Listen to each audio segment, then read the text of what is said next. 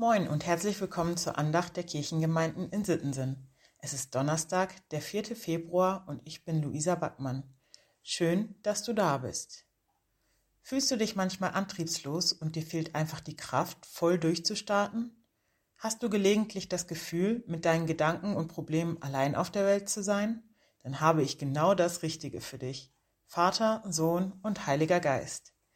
Der Herr ist nahe denen, die zerbrochenen Herzens sind und hilft denen, die ein zerschlagenes Gemüt haben.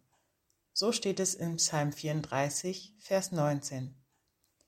Anders als viele Medikamente kümmert er sich nicht um deine Symptome, sondern setzt mit dir gemeinsam an der Wurzel des Problems an. Das bedeutet nicht, dass du vor jeglichem Leid verschont bist und jetzt nur noch happy clappy durch die Welt gehst. Es bedeutet vielmehr, dass du dir gewiss sein kannst, nicht allein durch dein Leid gehen zu müssen.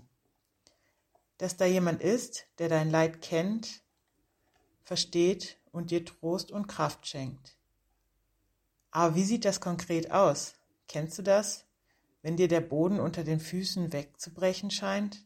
Wenn du in einer Situation steckst, aus der du einfach keinen Ausweg findest? Was hilft dir in solchen Situationen wieder auf die Beine?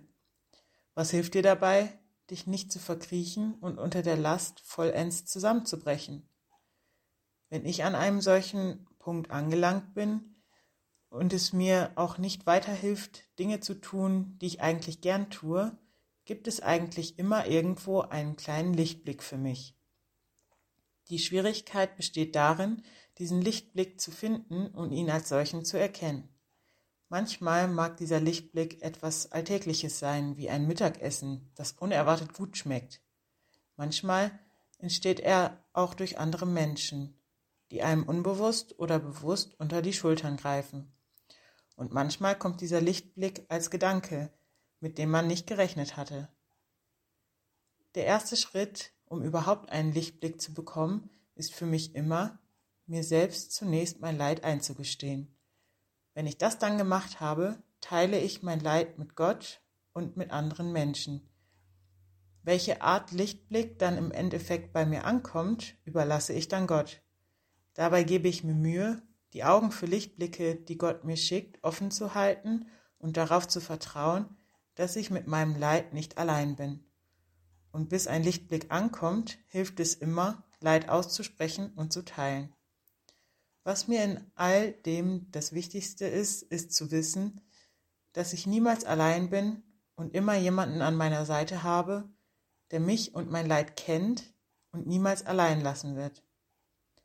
Und so schrieb damals auch schon Paulus an die Korinther, wie die Leiden des Christi reichlich über uns kommen, so werden wir auch reichlich getröstet durch Christus.